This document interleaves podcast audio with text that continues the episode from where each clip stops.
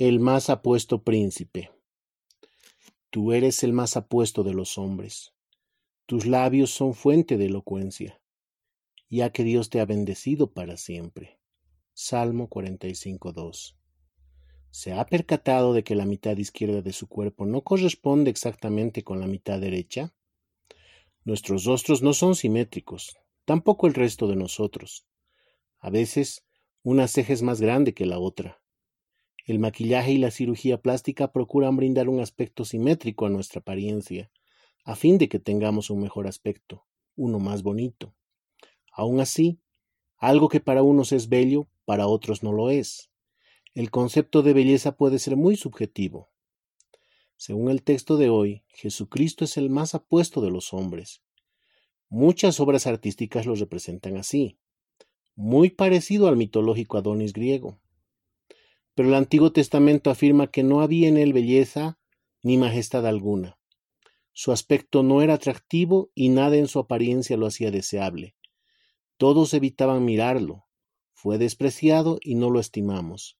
Isaías 53, 2 al 3.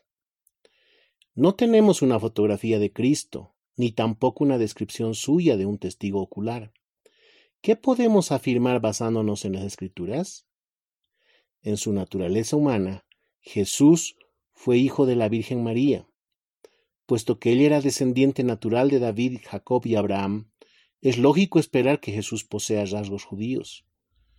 Pudo tener un aspecto delgado e inclusive poseer una típica nariz judía que su apariencia no era muy diferente del resto de sus paisanos, es evidente, puesto que Judas usó una señal para que los enemigos de Cristo pudieran identificarlo cuando lo arrestaron. Mateo 26:48.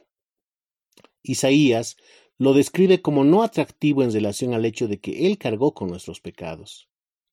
Por causa de nuestra naturaleza pecaminosa, y porque hemos pecado ofendiendo a nuestro Creador, merecemos toda la ira de Dios. Pero gracias a Cristo hemos sido perdonados. Es precisamente eso lo que lo hace atractivo para nosotros. Tal belleza no puede ser apreciada por la vista, sino por el corazón.